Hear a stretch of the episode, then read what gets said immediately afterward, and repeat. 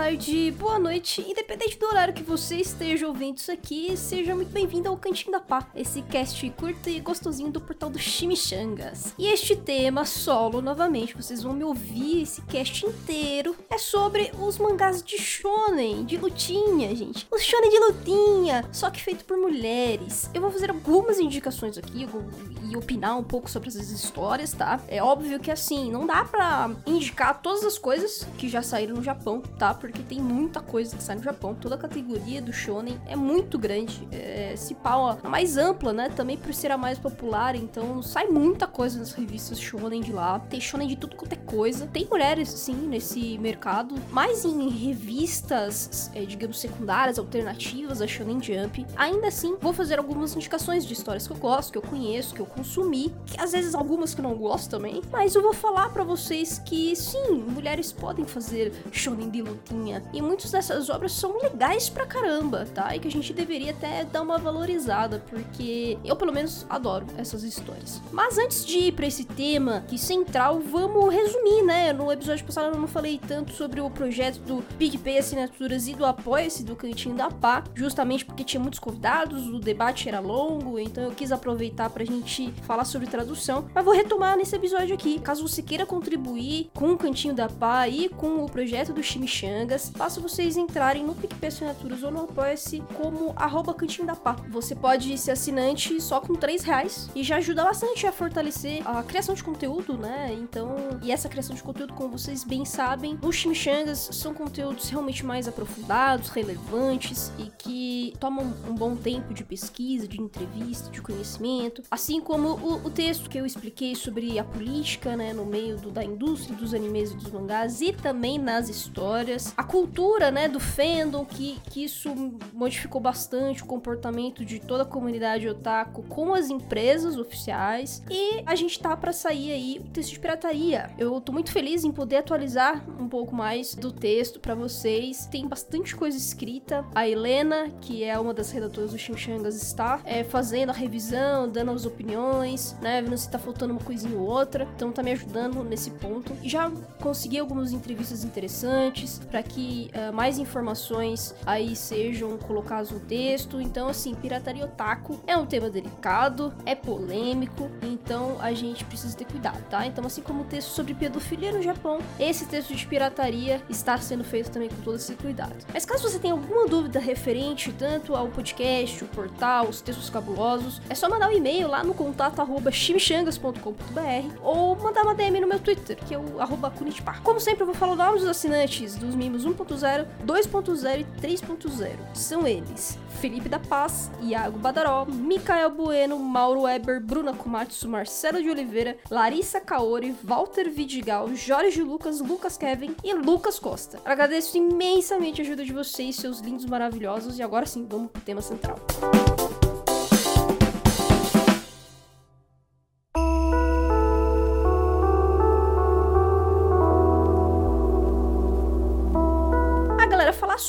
de lutinha é muito legal, porque é, normalmente as pessoas conhecem realmente as coisas mais populares, né? Naruto, One Piece, próprio Kimetsu no Yaiba, né? Que, puta, tá um sucesso surreal, Jujutsu Kaisen também veio aí com muito sucesso, tem Boku no Hero, enfim. E tirando Kimetsu, né, que a gente não sabe o, o gênero do autor, é... então fica... Todos os outros são homens, né, são declaradamente homens. Então, muita coisa que a gente consome quando tem ação, principalmente ação e aventura, a gente consome muita coisa feita por autores homens do Japão. E as autoras mulheres é uma categoria um pouco mais peculiar, eu diria, porque é impressionante como a gente consegue ver diferenças, nuances interessantes, quando o desenvolvimento da história, da narrativa, do plot são feitos por mulheres. Porque assim, eu sou, eu sou talvez é, um pouco suspeito para falar, né, também, mas as histórias que eu vou citar aqui, eu acho que são histórias assim, cara, com uma qualidade absurda de várias maneiras, sabe, em várias situações. E algumas dessas histórias são inclusive até subestimadas, tá? Muito subestimadas. Então, a gente vai falar um pouquinho sobre isso, tá? Que, que você tem algumas diferenças, tá? Na, na hora de, de tocar a história, mas ao mesmo tempo, as mulheres elas têm um cuidado muito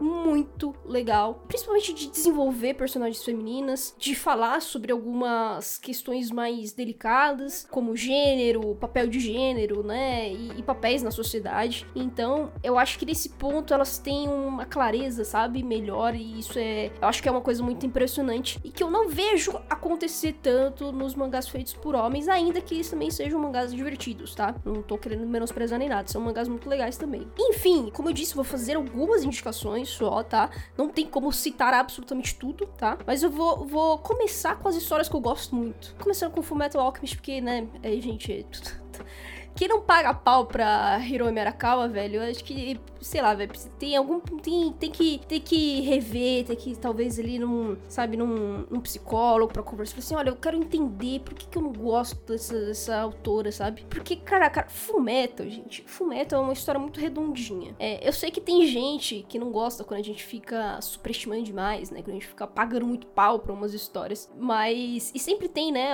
as críticas, o, o senso crítico, o bom senso as discussões que são necessárias. Mas, cara, Full Metal Alchemist foi uma leitura. Eu li tanto o mangá quanto vi o anime. Reli duas vezes e vi o anime uma vez. E, cara, é, é muito redondinho. É uma coisa muito bem feita, sabe? Ah, o pessoal fala, ah, mas não é muito mirabolante e tal. Eu falei assim, cara, eu não sei vocês, mas ainda que não seja algo, ai meu Deus, sabe, o coisa mais inovadora do mundo e tudo mais, a forma que a Arakawa consegue fazer a narrativa de Fullmetal é muito boa, sabe? Porque, tipo, ela sabe ser objetiva. Fullmetal Alchemist acho que é uma história de começo, meio e fim. Você não tem ponta solta, você não tem ali preguiça na hora, ou que a, a autora levou uma coisa longe demais, sabe? Deu uma enrolada lá, não sei o quê. Cara, a história, ela é muito objetiva, e isso não faz ela ser apressada entendeu? É diferente. É isso que eu acho que, que é importante a gente citar. Porque tem muitos, muitos mangakas, na verdade, no Japão, que chegam a um determinado momento na história que a editora chega e fala assim: olha, você tem cinco anos para acabar isso aí, velho. Que não tá dando mais. Né? Uh, as vendas não estão muito legais, a comunidade em si também deu uma diminuída, a gente meio que já saturou, a gente já fez tudo que a gente podia e tá na hora de terminar isso aí. E quando acontece essas coisas, né? Essas batidas de martelo, né? Tipo, olha, é isso aí, é isso aí que você tem que fazer. É muito complicado de você conectar todas as pontas que você ainda tem aberto e fechar a história muito bem. A gente tem muitos casos assim na Shonen Jump, mas você também tem outros shonens, tá? Então é, é algo comum dependendo do sucesso da história. Inclusive, um dos mangás que eu fiquei mais frustrada porque aconteceu esse tipo de coisa foi Beelzebub. Então, o volume 20, ele do tipo, ele tem uma passada legal, tem as conexões que fazem sentido, ainda que Beelzebub não seja uma história que você leia muito pela história mesmo, pela narrativa. Você velho, porque você acha engraçado, porque às vezes é meio absurdo, sabe? E, e nesse ponto eu acho que entrega um, um, um, conteúdo muito bom. Mas, cara, é impressionante como chega na, na parte final do mangá. É muito ruim, sabe? Do tipo, as piadas já não, já não encaixam muito bem, os objetivos dos personagens não faz muito sentido, o nível de poder tá muito, muito bagunçado, e, e a forma que o autor ainda tem que fechar, porque ele recebeu esses ultimatos, né? Ah, você tem tantos capítulos, você tem que terminar isso aí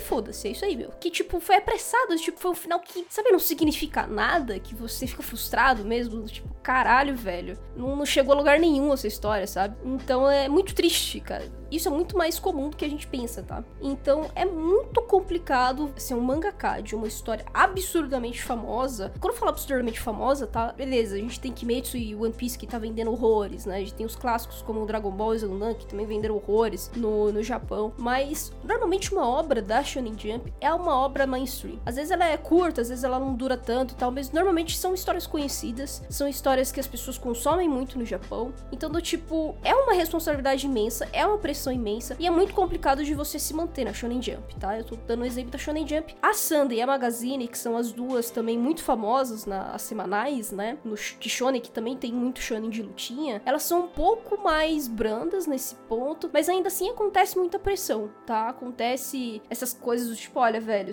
não tá dando mais, você tem que terminar essa história em 10 capítulos, acha um jeito aí. E aí você tem a, a ajuda, né, da, dos editores também, que falam assim, olha, a gente chegou num ponto nessa história que não tem mais o que fazer. Ou que fazer esse caminho é o caminho que vai pro final. Novamente voltando. É muito complicado você ter um mangaka nessas revistas muito famosas que lançam a obra do início já imaginando o que vai ser feito durante e no fim da história. Assassination Classroom, que eu fiz um cast aqui, é também um dos poucos mangás da Shonen Jump que isso aconteceu. E Fullmetal é o da Magazine, né? Porque Fullmetal foi lançado na, na Shonen Magazine. E, cara, é, Fullmetal é um mangá muito, muito popular, tá? O anime também é muito popular. E nesse ponto, quando você fala que a história é objetiva, porque do início até o fim você tem essa linha do tipo, olha, desde o início o personagem tinha que fazer isso, e ele vai descobrindo sobre isso, e ele termina essa jornada tendo a ver com o que ele queria. Então, sim, é muito coeso. Quando você tem uma obra tão popular, que tem muitos volumes, tá? E quando a gente fala muitos volumes, é, 15 volumes, galera, de mangá já é um número considerado, é, sabe, assim, um sucesso, sabe? É um, é um mangá que conseguiu chegar longe e tudo mais. Não que mangás de histórias curtas não tenham sucesso também, mas é, são pegadas diferentes, propostas diferentes. Então, quando o mangaka ele quer pegar uma história que seja longa, que ele consiga explorar o universo, personagens diferentes, narrativas diferentes mesmo, né? Com personagens com suas dúvidas, que precisa passar suas barreiras, entender os seus problemas e se superar, essas coisas todas. Você precisa realmente ter mais volumes para fazer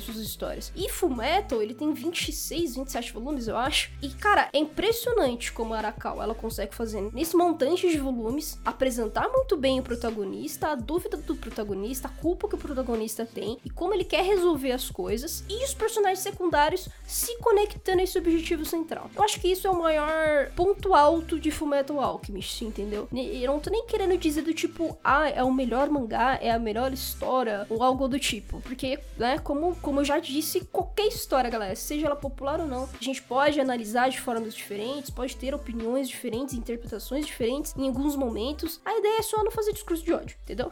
Mas ainda assim, Fullmetal, ele tem muitos pontos positivos exatamente por essa coesão, né? Então, exatamente por conta disso, é, a Arakawa merece todos os prêmios e todos os mimos, todos os amores, todos os, os fã-clubes do mundo inteiro entende? Porque ela conseguiu entregar isso muito bem e de uma forma que convence, eu acho que esse é o principal. Ela podia muito bem que depois de, de tudo, né? Depois que o, o Alphonse volta e que o próprio Ed também não vai não vai mais usar alquimia e tudo mais. Ainda que é, esse final existisse, a Arakawa ela podia explorar muito mais o universo de Fumeto. E ela tinha fôlego, não só na sua história, mas também na, nas vendas, sabe? Ela era um sucesso absoluto. Ela podia fazer o que ela quisesse com o Fumeto. Então, assim, a gente vê, né, que no futuro o, o Ed tem um filho e que o o Alfonso sai em viagem, ele vai lá para pro que seria China, né? No, em e explora também algumas coisas lá e se casa com a,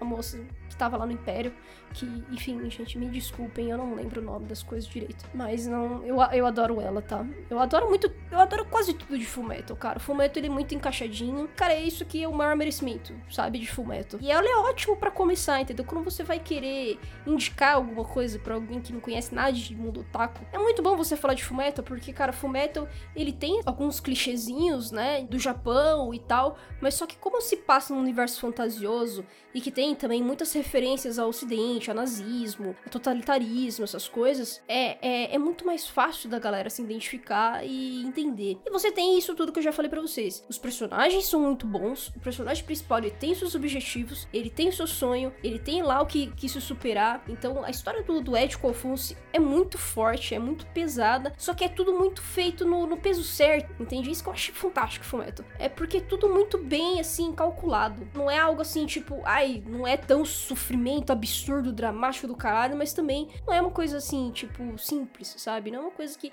ah, sei lá, fui lá na esquina e roubei um pão e aí eu fui acusado e fiquei não sei quantos anos na prisão. Cara, não é isso, sabe? O que o Alphonse e o Edward viveram na infância foi um negócio pesado, velho. Foi, foi forte, foi forte. E eles carregam isso pra vida inteira, sabe? É uma história assim, tipo, não, não, não é nada muito mirabolante, não tem muito mais do que você possa explorar, mas ainda assim é bem explorado. E os personagens secundários, como eu disse, eles se conectam naturalmente naturalmente com a causa dos protagonistas. E isso é incrível, sabe? Porque você não precisa realmente fazer nada muito mirabolante, você não precisa fazer aqueles quadros imensos de diálogo para você conseguir encaixar a lógica dos negócios. Você não precisa fazer, sabe, nada muito, olha, como eu quero ser cabeça. Não é isso, sabe? É uma coisa que é bem construída, faz sentido, mas não é mirabolante. E não precisa ser mirabolante para ser algo bom. Então, então, tipo, quando você vê uh, a Arisa, a, a, a Oliviera uh, e, o, e o Alex, né, o Mustang, todos eles chega um momento que eles precisam se conectar com o que tá acontecendo e ajudar a causa, querendo ou não, do Edward e do Alphonse, é incrível, sabe? É tipo, é muito natural e muito bem construído. E sem contar que eu acho que o universo político de Fullmetal Alchemist daria só um cast só pra, pra falar disso, né?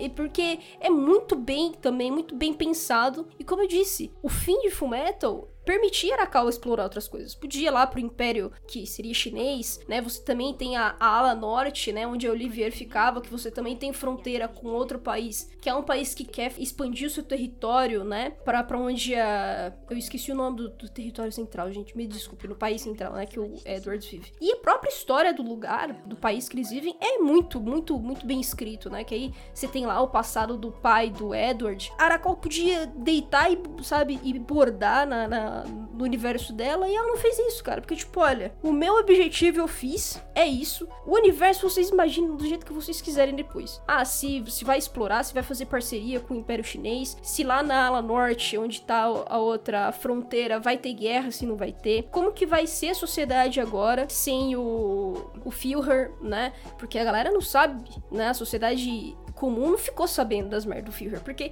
aí que tá, isso que eu acho mais foda. Porque se soubessem, ia dar muita merda, né? Ia dar muita merda. Ia rolar guerra civil, certamente. Então, eles venceram o Führer e tentaram manter a imagem dele lá, herói, salvador, ou mártir, ou alguma coisa assim, para dar uma sossegada na, na galera que ainda tava no exército é, ainda que já não fossem mais comandantes, mas eles ainda podiam ter alguma influência na, nas, nas alas de baixo, né, do exército, e a sociedade como um todo, né, que viu Führer como um salvador, como um protetor. Então ia dar bosta. E aí, Arakawa podia fazer uma saga inteiramente sobre isso, com Elric e o Alphonse né? O Alphonse é, usando também a alquimia, o Alphonse poderia virar o protagonista. E o Edward, ele seria meio que a cabeça do bagulho, né? Já que ele não podia usar a alquimia, ele ia ser o cara da estratégia, de, de ficar nos bastidores, de ajudar o Olivier e o Mustang. Enfim, ela podia fazer tudo isso. E ela não fez, e é isso que eu acho que é foda, porque ela teve culhão pra falar assim: não, mano, o objetivo central eu fiz, eu entreguei uma boa história, consegui responder tudo que eu precisava responder. E se a galera quiser pensar no resto, né? Quiser imaginar fanfics, fanarts, alguma coisa do tipo, com o restante, com o futuro, tá bom, eu entrego algumas coisinhas aqui, que nem, ah, o, o Edward teve filho, não sei o quê. Então a gente tem algumas coisas, né? E o Mustang também subiu, lá a Olivier também ficou, continuou no exército, continuou comandando as coisas, foi pra capital, né? Que é importante.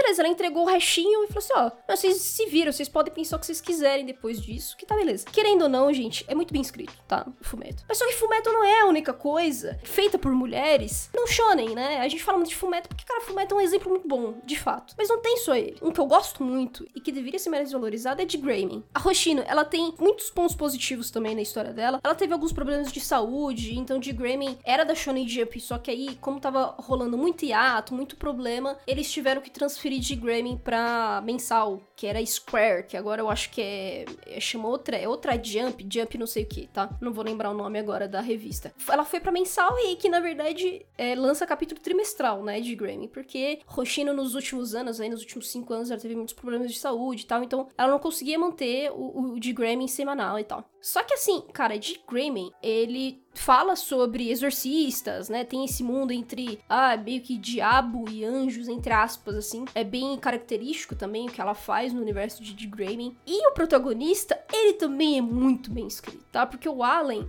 diferente dos protagonistas feitos por homens, ele tem sentimentos, né? É, e ele fala sobre esses sentimentos, e ao mesmo tempo você vê as angústias dele durante a, a história. Então, assim, ele é um cara sentimental. Só que ele não é um cara sentimental no sentido do tipo, estou sempre chorando, estou demonstrando todas as minhas emoções aqui. Não, mas é porque a angústia dele é muito real né? Ele carrega um, fardo muito grande e às vezes é, chega momentos da história que realmente ele passa do limite, assim. É, ele é como se estivesse partindo mesmo, tipo, em dois, sabe? Uma corda. Chega num momento que, tipo, ultrapassei qualquer limite. E aí chegam essas angústias todas. É, é muito, muito bem feito em The Grammy, porque isso não acontece só com Allen, mas porque a Roshino também explica por que os outros personagens têm essas angústias, essas tristezas. Porque o universo de The Grammy é meio cagado? É cagado, sei lá, que nem One Piece, se a gente pega pra pensar, sabe? Mano, o universo de One Piece é uma bosta, velho. É tudo um lixo, não tem, não tem regulamentação de nada. Os reis são os lixos, o governo mundial é autoritário. Enfim, você tem guerra civil pra tudo quanto é canto,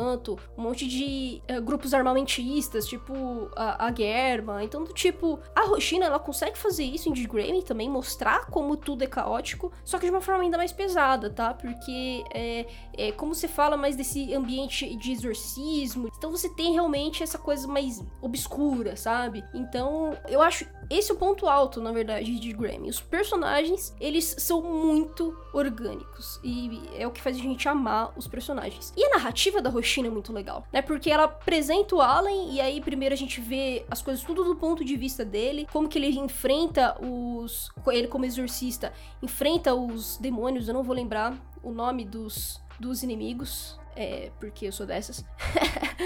mas os inimigos, assim, sei lá, que nem Shinigami. Não sei se é Shinigami que chama de Grammy, mas é algo próximo disso, tá? Tem um nome específico para os inimigos que são considerados meio que das trevas, assim. E aí, primeiro você vê essas lutinhas, né? Do tipo, ah, tá, beleza, legal, o traço é bacana, o design é bacana, os vilões também têm, têm umas características interessantes, é diferente das outras coisas que a gente lê. E aí, beleza, sei lá, isso é os quatro primeiros volumes, né? Ainda tentando entender como que é o modo de batalha, é, a força dos inimigos, né? O objetivo da, da ordem de exorcistas, né? É, como que o, o Allen chegou lá, porque que ele tem a arma lá no braço e no aquela tatuagem, né? No, no zóio. Então, assim, é, é bem, é bem, tipo, simples bem simples. Só que aí no momento que aparece a uma personagem, que eu também não vou lembrar o nome, ela eu acho que é a cereja do, do da história de, de Grammy no início. Que, que aí a gente consegue entender a dimensão do bagulho todo. Que aí a gente vai vendo novos exorcistas entrando na ordem. E eu acho isso muito legal, né? Porque a Roshino, ela, tipo, não estabelece. É meio que nem One Piece, sabe? Ela não estabelece um grupo no início. É do tipo, a gente ainda vai conhecer alguns personagens novos que vão, é, que vão entrar. E esses personagens novos, eles são,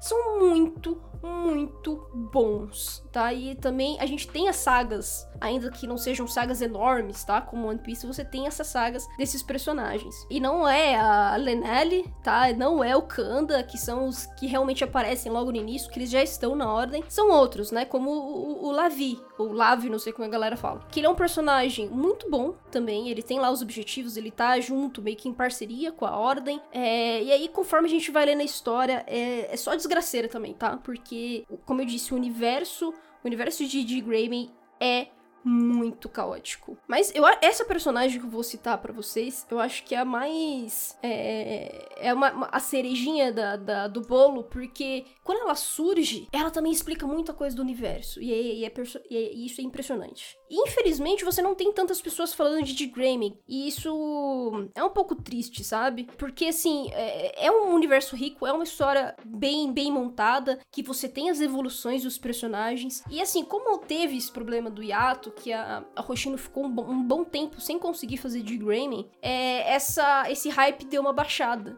né? Acho que isso acabou mexendo muito com a comunidade de fãs. E o anime também de Grammy não é lá essas coisas, tá? Foi feito também naquela época que faziam, sei lá, metade da história e foda-se, depois tinha um final alternativo. A, a qualidade da animação também não era lá essas coisas. Muita coisa das lutas eram confusas, tá? E, e como você tem uma explicação própria de como funcionam os poderes, quem são os inimigos, como funciona a ordem e tudo mais, isso em anime é muito mais difícil de você absorver, tá? Porque vendo ali, você tem que ler rápido a legenda entender tudo, tudo um monte de coisa ao mesmo tempo por causa da animação, isso prejudicou bastante a entender como a ordem existe, como ela faz para derrotar lá os Shinigamis de, de Greyman e por que que o Alan tem os poderes especiais dele. Isso no mangá é muito melhor explicado, tá? E por isso que eu, eu falo para vocês de mangá mesmo, porque é, você pode ali parar, ler, ler e, e, fazer essa leitura mais devagar e entender. E, e, é muito. Cara, gente, é muito difícil explicar de Grimm, porque a história de Grimm ela realmente é mais complexa, tá? Ela é mais caótica, tem muitos personagens que vão explicar o universo,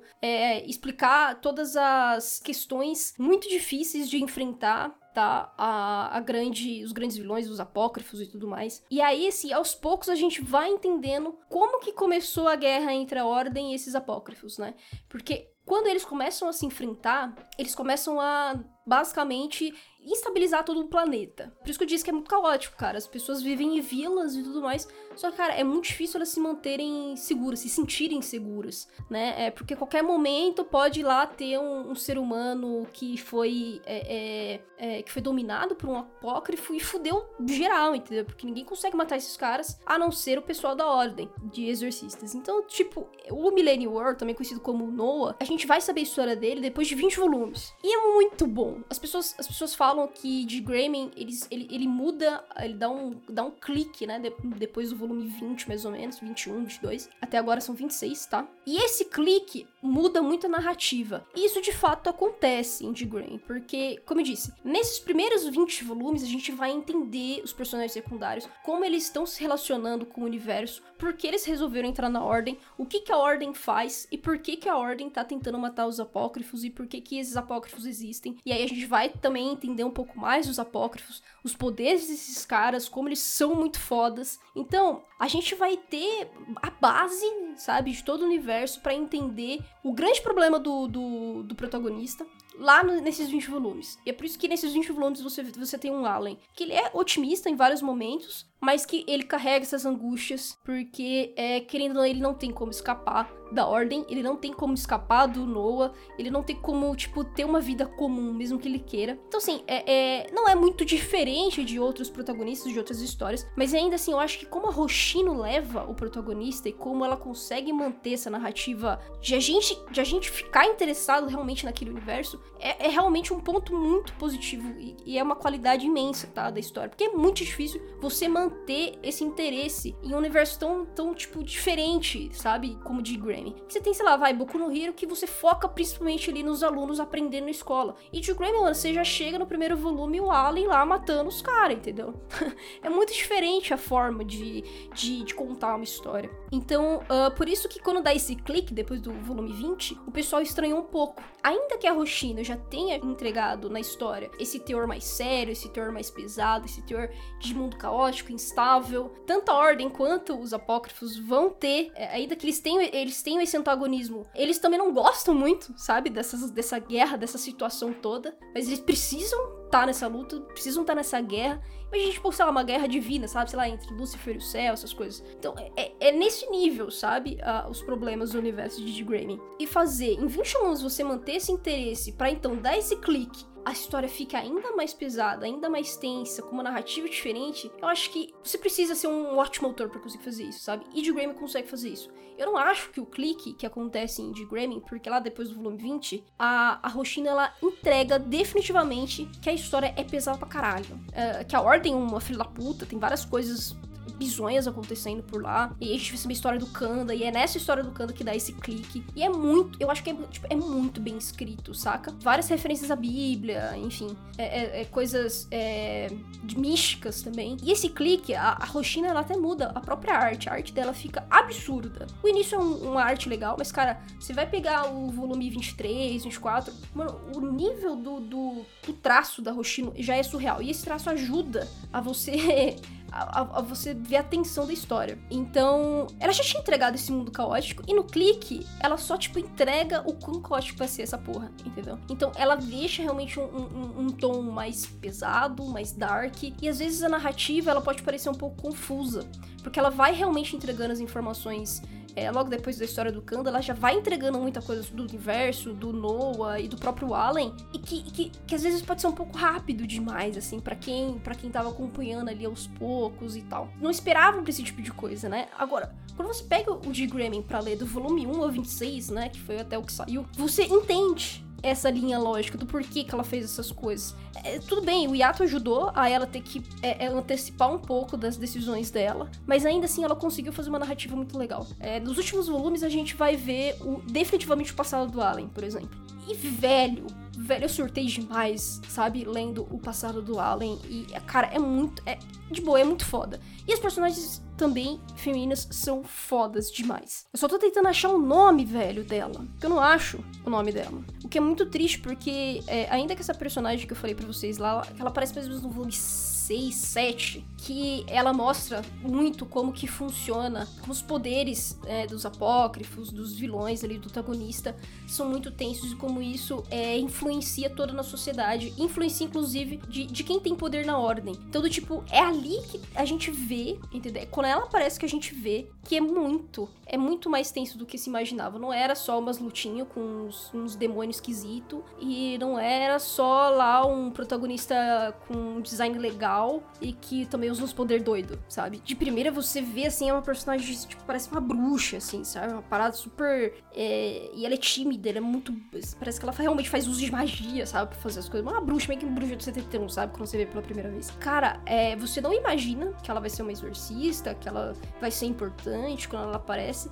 e aí ela vira uma exorcista e a gente vai entender os poderes dela. É muito foda, entendeu? Como ela influencia em tudo. E aí, o que rola, na verdade? Os objetivos das missões do Allen é tentar impedir que essa, esses acontecimentos muito poderosos, porque quando acontece algum elemento muito doido, tanto da Ordem quanto da galera de Noah, muita gente inocente civil se fode. O Allen, ele tenta, ele vai explorando com seus amigos exorcistas é, possíveis exorcistas, né, potenciais exorcistas que demonstram ter alguns poderes que nem eles entendem muito bem. Isso acontece com praticamente todos os personagens, tá? Da, da ordem. E a Miranda é quando aparece, assim, nessa, no início da história, que a gente realmente vai ver como que é esse universo, como que é a influência dos exorcistas e assim por diante. E a Miranda é muito boa. É, ela não é, ela não é, é, ela é uma personagem secundária, tá? Mas só que a saga dela foi onde me, me, me, conquistou. E aí ela continua, né? Ela vira uma exorcista, entra na ordem e faz algumas, algumas missões com Allen. E ela é muito boa, cara, ela é muito boa. A forma que ela vai evoluindo para poder, vai entendendo a si mesma e vai se abrindo um pouco mais, sabe?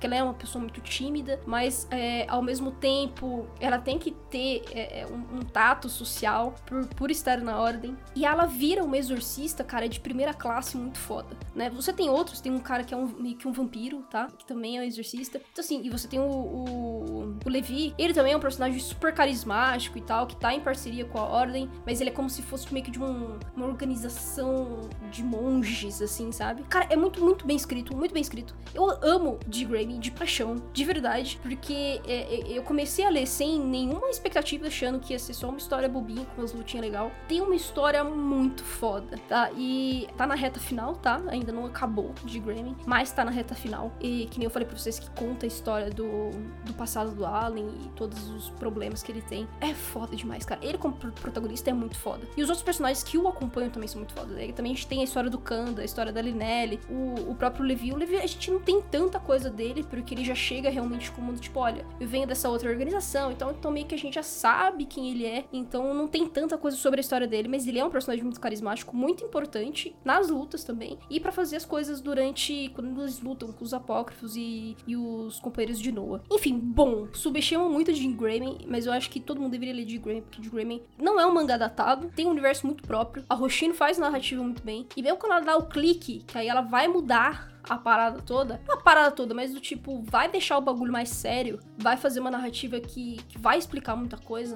Ela continua muito bem, tá? Ainda mais quando você lê direto, tá? Realmente, se você pega e lê um capítulo lá e cá, algumas coisas ficam perdidas. Mas quando você pega tudinho pra ler direto, o bagulho fica bom. E eu fiz, eu fiz isso, eu tive a sorte de fazer isso com o G-Gram, porque eu comprei o pacotão dos mangás e li. Eu fiquei, caralho, que foda, muito foda. É.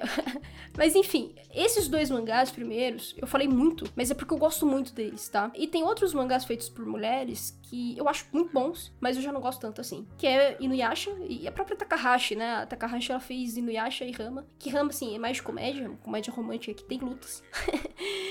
é uma outra pegada, mas também tem lutinha. E no Yasha que, cara, é um clássico, as pessoas gostam muito. Só que. É, e eu gostei também, eu assisti muito tempo quando passava lá na Globo. E, e, li os mangás até uma, uma parte dele. E eu adorava os personagens, os personagens também eram muito bons e tal. Mas o que me incomodava mais no, no foi, foi por isso que eu dropei no Inuyasha, era porque tudo era Naraki, sabe? Tudo era Naraki, tudo era Naraki, Naraki, Naraki, Naraki, que é o grande vilão. E, e isso me irritava um pouco, porque era muito repetitivo, né? Então, ah, tudo era a mesma coisa. Tinha que ir atrás lá de, um, de uma partícula da joia, e aí essa partícula da joia, quem tava lá dominando era uma parte do Naraki, e aí você matava essa parte do Naraki e achava, opa, a gente matou o Naraki. Opa, mas não é, não é, esse não é o Naraki principal, entendeu? E aí eu fazia a mesma coisa de novo, pegar outro fragmento, pra achar outro pedaço do, da Naraki e tal. Isso era um saco, tá? Isso era um saco. Falar pra vocês, era um saco. Isso já acontecia desde o início da história, e eu li mais ou menos, no meio tanco, eu li mais ou menos até o volume 29, pra vocês terem uma noção. E lá no volume 29 são 116 eh, volumes, eu acho, e meio tanco, né? Em tanco agora eu já não sei que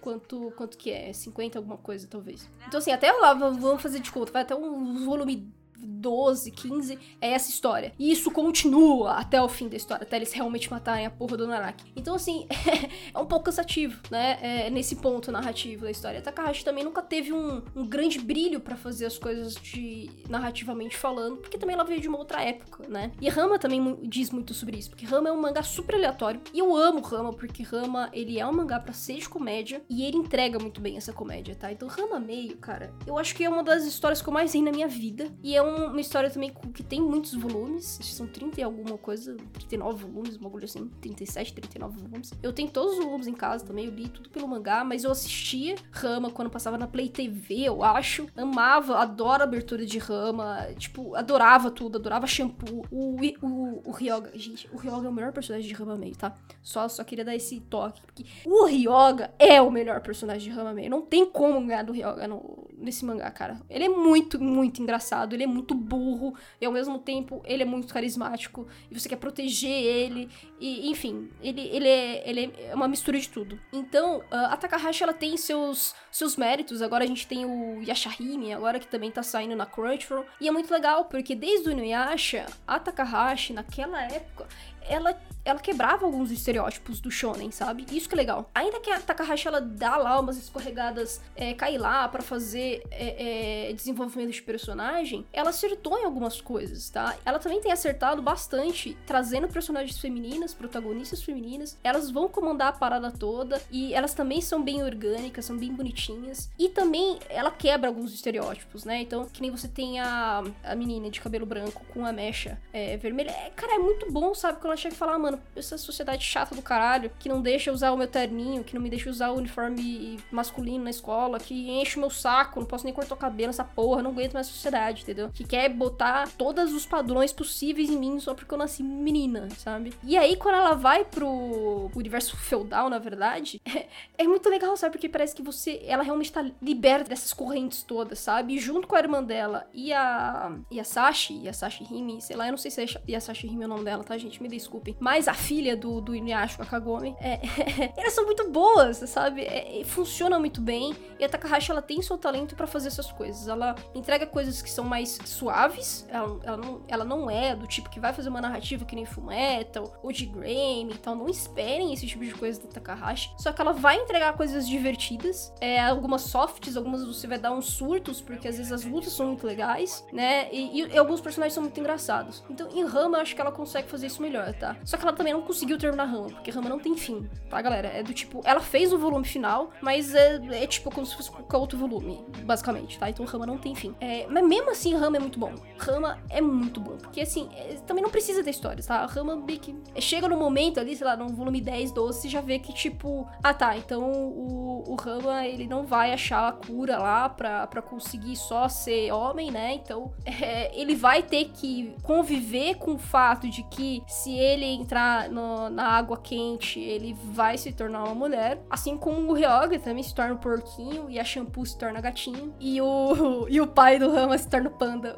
Cara, é muito bom. Os personagens de Rama são muito bons, cara. São muito engraçados. Imaginem, tipo, um The Office japonês na, dos anos 90, saca? Assim, é isso que é Rama. Então, é, é muito engraçado, é, é muito bom. E, e, fica a recomendação que a Takahashi, ela sabe fazer bons shonens. Ela tá, não tem só Inuyasha e Rama, tá? Tem muitos outros mangás. Mas fica aqui exemplo no Yashihama, que eu acho que são as histórias que mais tem luta e que, que são mais populares. É, são indicações boas, até porque a Takahashi é dos anos 80, tá, galera? Então isso é muito bom, porque, cara, é desde a da, da, década de 80 você tem mulheres fazendo shonens, ainda que o Japão tenha um milhão de machismos e preconceitos com mulheres fazendo shonen. então, assim, na época, muitas mulheres faziam o quê? Shoujo, né? As mulheres conseguiram seu espaço no shoujo, mas era muito difícil você ver mulher fazendo lutinha, né? E lá na, lá na década de 80 tava lá a Takahashi fazendo suas histórias na shonen Sunday. Parabéns pra ela, tá? Querendo ou não, a, a mulher é foda. E além dessas indicações todas aqui, que eu li Rama até o fim, né? Li uma parte do Nyasha, li FMA, li G. Grayman, e tem essas outras histórias que eu li até um pedaço também dropei. Que é Mag, a Ona Exorcist, ou Blue Exorcist, como as pessoas preferirem, e Noragami. Noragami, na verdade, galera, eu li o primeiro volume só, tá? Então eu não tenho muito o que dizer de Noragami, só que Noragami, falam muito bem de Noragami. E o primeiro volume de Noragami é muito legal. Eu não sei porque eu não quis continuar lendo. E eu acabei deixando o hype passar, e aí a Panini lançou aqui, eu não, não podia fazer essa coleção, não tinha grana para fazer essa coleção. E, e eu ainda não tenho exatamente uma condição de começar uma nova coleção que seja tão grande assim. Noragami acabou passando, né, batido por mim. Só que quando eu li o primeiro volume, eu gostei muito do que eu li. O traço é muito bom, as pessoas falam muito bem também de Noragami. Eu tenho grandes amigos que falam muito bem de Noragami. É, você também tem essa questão dos personagens terem mais sentimentos, né, falarem mais sobre questões emocionais, serem mais humanos, eu diria. Então não é uma coisa muito é, é genérica, buscando tipo, ah, eu quero justiça e bababá, quero ser herói, salvador. É, não é exatamente assim, sabe? Então você tem personagens que erram e ao mesmo tempo sentem a culpa, sentem, sentem as dores, têm as suas, suas tristezas, e isso torna a história muito melhor, tá? E o pessoal chipa muito, né? Uh, o casal principal lá de Noragami, e eu concordo que eles são muito bem bonitinhos, viu? São, são bem bonitinhos. O traço de Noragami é lindo. É, sem contar que é lindo, lindo demais. É, então eu não posso falar muito de Noragami, mas fica a indicação, porque é feito por uma mulher, é shonen de lutinha e é popular, tá? As pessoas, as pessoas pedem o, a segunda temporada, eu acho, né, de, de, de Noragami até hoje. E eu acho que merece também, sabe? Porque o mangá, é, assim, o que eu li eu achei muito interessante, tem uma premissa interessante. E o Blue Exorcist? Eu acho que aí é o que vem para mim também foi é feito por uma mulher, é Kazuo Katsue, Kazuo, Kazue Kato. Blue Exorcist é um mangá de sucesso, é uma história popular. Lembrando também que Blue Exorcist, ou a Ono Exorcist, como vocês preferirem, não acabou. Blue Exorcist foi um que eu li até o volume 12, e eu não entendi porque eu tava lendo aquela história, tá? Que eu acho que o grande problema da Kazui Kato é que ela não é objetiva, como a Hoshino foi em D-Grammy e como Arakawa foi em Fumeto, sabe? É, e em 12 volumes, ela praticamente não conseguiu entregar exatamente por que, que o protagonista tá ali, por que, que ele quer estar ali, qual o objetivo do protagonista. Os capítulos, né, as sagas, elas meio que acontecem uh, no tropeço, assim, sabe? Simplesmente vão acontecendo e você não sabe exatamente a consequência dessas coisas pro restante da história, porque as coisas meio que não se conectam né? E, eu acho que esse foi o grande problema de não ter pegado, né? De não ter, não ter me conquistado. Porque eu li 12 volumes e fiquei, tá, mas para onde essa história quer chegar? Qual é aqui a, sabe, a tensão? Qual é o grande problema, sabe, daqui? A questão que tem que ser resolvida. O protagonista, ele não é legal, tá? Eu não gosto do protagonista. Acho ele muito chato. E são os personagens secundários que acabam compensando um pouco. É... O protagonista ele tem um irmão gêmeo, eu acho. Ou um irmão que é mais velho, enfim. E o irmão às vezes é mais divertido que ele. Então é pra vocês, né, verem que é um, um pouco triste isso aí. E também, por também se tratar de exorcista, você tem essa questão de que comparam muito Blue Exorcist com The Grammy, porque você também tem os exorcistas, né? E você tem os demônios. E o protagonista, é claro que teria que ser diferente, então ele tem meio sangue de demônio. Então, assim, é aquela questão, né? Do tipo, ó, vou ter que enfrentar demônios, sendo que eu tenho, eu tenho o sangue de Satã, né? Basicamente. E é isso aqui, esse é o grande problema, porque no início da história não fica muito claro qual que é a questão toda. Entendeu? Tipo, o que exatamente o protagonista quer fazer. E, e por que, que ele vai pra academia treinar como exorcista e qual que é essa, essa do universo, o que, que os exorcistas fazem, sabe? E, e, os demônios. Então é tudo, assim, parece realmente aquelas sagas. Ah, aparece um demônio, eu preciso chegar lá e derrotar esse demônio. Uma parada meio, sei lá, Power Rangers, assim, talvez, sabe? Como, como se fossem capítulos, episódios únicos, né? Que aparece um inimigo, ele chega lá e aí tem que derrotar ele, e aí beleza. E as coisas não, não essa. não tem, são muito contínuas. Mesmo quando você tem uma saga central que, que mexe com uma das amigas do, do Rin, né? Que é o protagonista. Que aí você, o pessoal tem que ir lá salvar ela. Ainda assim você fica, caralho, mas qual é a consequência disso pro universo? O que que significa isso que tá rolando, entendeu? E aí você tem o passado de, dessa amiga dele, e mesmo assim as coisas não se conectam muito bem, sabe? Então, assim, eu acho que é, o grande problema da Kazui Kato foi essas ligações, né, narrativas. Porque o traço dela é muito bonito, os personagens, os designs dos personagens são muito legais. Uh, os próprios poderes, as questões de como que eles lidam com os seus poderes, os exercícios também. Só que o grande problema para mim é esse plot central. É meio confuso, meio jogado. Então é, é difícil de você imaginar. Tipo, puta, mano, isso aqui tem uma cara de ser uma obra que, sei lá, vai, vai ter, sei lá, 30 volumes e aí vai chegar num momento que, ah, você tem que terminar corrido isso aqui, entendeu? Então, parece que faltou aquele planejamento e tal, que nem aconteceu com o Fumeto e de Grammy. Porque de Grammy, galera, é o que eu falei. Eu falei um monte de coisa de Grammy, né? Mas outro, outro ponto positivo de Grammy é que você entende as, as, as grandes barreiras, os grandes problemas do, do, do, universo, da ordem e dos apócrifos, enfim, de Noah e tal. As lutas, elas acabam tendo significados. Você não entende de início, porque eu falei, ah, isso é só umas lutas meio doidas, o que, que tá acontecendo aqui? E aí, é com a Miranda que você tem o clique do universo, que você fala, porra, então é isso que acontece. Caralho, então é por isso que a ordem existe. Ah, e é por isso que os exorcistas estão aí para tentar manter um pouco de ordem, porque isso aqui é caótico pra caralho. Aí que você fala, ah, beleza. Só que isso aí acontece, tipo, no sexto, sétimo volume de Grammy. Você, você, você, entende isso. Tá bem estabelecido ali. E Blue Exorcist, tipo, eu li 12 e, tipo, nada disso ficou claro. Entende? Então essa é, essa é a diferença entre todas essas obras aí. E por fim, que também eu acabei dropando, mas aí eu dropei por uma questão financeira e não exatamente porque eu não tava gostando da história, é Mag. A Helena escreveu um monte de coisa de Mag no, no site do Chimichangas, então para quem quiser conhecer um pouco mais de Mag, The Labyrinth of Magic, eu acho que é o nome. A Helena explica bastante coisa. E Mag, eu li 10 volumes, eu tava gostando do que eu tava lendo, é também uma questão muito legal, porque você tem várias referências a, a, a Egito, enfim, ali todo o Oriente Médio, a, a cultura do Oriente Médio, e também a, a, questões chinesas. E essa mistura torna um negócio muito legal.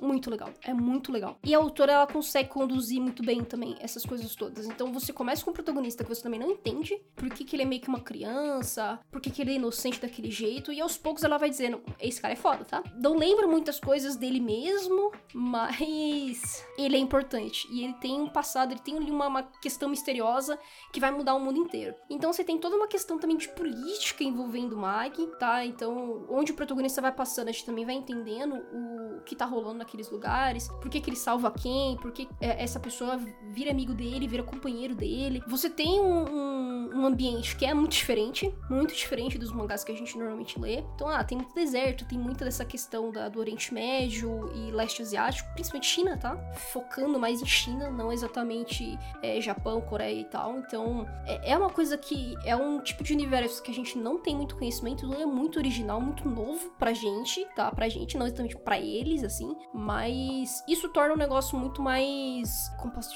dizer, diferente mesmo, sabe? Peculiar, que você fica interessado, de pelo menos ali é, ver é, essas referências todas, sabe? E talvez conhecer um pouco mais dessa cultura que é tão longe da nossa. Então, isso que é divertido. E os personagens também são interessantes. Assim, eu não tenho nada que, que eu posso dizer pra vocês, olha, eu gosto mais de tal uh, ou tal. Acho que é, é Morgiana, que é o nome da, de uma das companheiras do, do Mag. Ela é muito foda, né? Ela é muito foda. E isso é um ponto alto também de Mag, que novamente as personagens femininas, elas têm uma camada a mais. Não tô dizendo que, tipo, ah, é tudo muito perfeito, lindo e maravilhoso, mas você tem essa camada a mais que dificilmente a gente vê nos mangás feitos por homens. E todas essas obras que eu falei para vocês, tá, gente? Todas as personagens femininas, em, em específico, elas têm realmente mais camadas, é, tem mais respeito quanto ao nosso, ao nosso grupo, é, faz mais sentido com a gente, tá? Então você rola mais identificação. Então, para quem ouviu o episódio de representação e representatividade, acho que vale a pena ouvir para depois vir pra esse, pra esse episódio que eu falo dos mangás shonens de lutinha feito por mulheres, que acho que vocês vão entender melhor essa conexão toda. Mas é, a gente, é, principalmente as otakus mulheres que vão ler é, obras que tem lutinha, que tem ação, que tem aventura, as personagens femininas elas deixam muito a desejar, né? Quando a gente pega. Quando é tudo feito por homem. Então, são normalmente estereótipos, né? É, você tem muita sexualização, você tem personagens que muitas vezes são vazias, que não pensam por si próprias. E quando a gente vê esses mangás feitos por mulheres, dá essa mudança. Como eu disse, às vezes não são, não são nem personagens super aprofundadas, que tem toda a importância, que, sei lá, tem lá uma. que que é realmente uma heroína, que tem o mesmo papel do protagonista, sabe? Por vezes nem é assim. Só que elas têm camadas, seja de personalidade, na narrativa, do que elas fazem, das suas ações e tudo mais, que a gente fica, opa, isso faz mais sentido. Isso é uma coisa que eu pensaria. Que eu, como mulher, e conhecendo outras mulheres, estando nesse meio com outras mulheres, dá para entender. Isso, isso é mais orgânico, isso é mais natural, isso tem a ver com as nossas emoções, sabe? Então, assim, é, é, tem diferença. Então, todas essas obras que eu tô falando pra vocês têm diferença. Inclusive, Rama, eu acho muito bom, porque a Takahashi, ela quebra o estereótipo, porque o Rama, ele se transforma em mulher. Então, uh, justamente por isso, o Rama, sendo protagonista homem, ele é diferente. Porque ele age diferente quando ele torna mulher. Ainda que ele seja super molecão também, ainda que ele se sinta. Do, tipo, ele não, ele não. Ele não. Ele não é trans, entende? Ele não se sente. Do, tipo, ele tem que conviver com o fato de ter dois gêneros. É basicamente isso. E chega o um momento que ele se acostuma com isso, entende? É uma forma da Takahashi mostrar, sabe? Do tipo, quebrar um monte de coisa. De, de fazer homens agir de formas diferentes. E as mulheres são muito boas, cara. As mulheres de Rama são muito boas, muito boas. A Kanye é muito boa, a Shampoo é muito boa. Enfim, é porque Rama, galera, ela é uma história pra ser mais de comédia. Mas ainda assim tem suas qualidades com personagens femininas. E basicamente, galera, é, é isso, sabe? Eu falei de alguns, eu falei de Fullmetal, eu falei de D. Grayman, eu falei de Blue Exorcist, eu falei de Magi, eu falei de Noragami e falei da Takahashi, né? Basicamente, que a Takahashi tem muitas obras, tem muita coisa que vocês podem explorar só com essa autora. E todas essas obras, ainda que tenham seus defeitos, ainda que tenham algumas coisas que eu não gosto, ainda que eu vejo, dos, é, tipo, ah, não, não precisava fazer isso aí, né? Não entendi isso aqui também. É, eu acho que tem sim seus pontos relevantes, que a gente poderia dar um pouco mais de atenção e ver essas diferenças, cara, porque existe diferença na narrativa. Você vê que tem cuidados específicos, seja no desenho, seja nos diálogos, seja uh, na, em algumas ações dos personagens masculinos e das personagens femininas. Então, assim, às vezes as mudanças elas não são drásticas, então você tem realmente alguns padrões bem estabelecidos do que a gente lê em shonen de lutinha, tá? Mas ainda assim você tem ali alguns detalhes que tornam o negócio especial, que dá para ver realmente uma diferença de linguagem, de visão de mundo, e eu acho que a gente precisa consumir mais essas coisas pra gente realmente perceber essas diferenças, né? Eu li uma caralhada de mangá da Shonen Jump antiga, eu não leio tanto hoje, mas você vê um padrão realmente, sabe? E nas mulheres você já vê algumas quebras que, que, os, que os próprios homens não entendem, sabe? Sejam homens japoneses, se fossem homens ocidentais, muitos deles também não entenderiam, sabe? E, e, e, algumas, alguns detalhes, algumas camadinhas ali simplesmente passam batido, sabe? Porque não tem a vivência, não, não entende, não, não tá na pele, não, não, conversa às vezes também com a comunidade. Tem essa também. Uh, os homens criadores é, de mangá, no geral, quando a gente vai falar de shonen de lutinha, eles têm uma grande dificuldade de conversar com mulheres. Porque quando eles vão fazer as suas personagens, você vê que tem alguns problemas, assim, muito, tipo, de base, assim, sabe? Às vezes é base no design, às vezes base realmente da personalidade da personagem, das ações que ela vai fazer. Eu dei um exemplo para vocês da de Happiness, né? Que, cara, você tem o, o, um autor que é um autor renomado no Japão, e quando você vai ler Happiness, todos os personagens femininos que ele faz são horríveis, né? Do, tipo, tá ali claramente que ele não conversou com mulheres. Ou se conversou, ele conversou com muito poucos, ou que, tipo, sei lá, é o cara que admira a mãe, sabe? Falta o tato, falta o tato completo, sabe? De entender as questões da. as questões feministas, questões é, da realidade da mulher mesmo. Às vezes não são nem feministas, mas da realidade da mulher, né? Que claramente tem diferenças históricas, né, galera? Então, assim, quando a gente vê isso feito pelas mãos de mulheres, tem outro cuidado. Tem, lógico, tem, como eu falei, tem erros, tem algumas coisas que a gente não gosta, as diferenças às vezes não são drásticas, mas ainda assim você tem um cuidado a mais. Eu acho muito legal a gente ver essas diferenças e é por isso que eu queria indicar algumas histórias aqui para vocês darem uma olhada, caso vocês não conheçam ainda, porque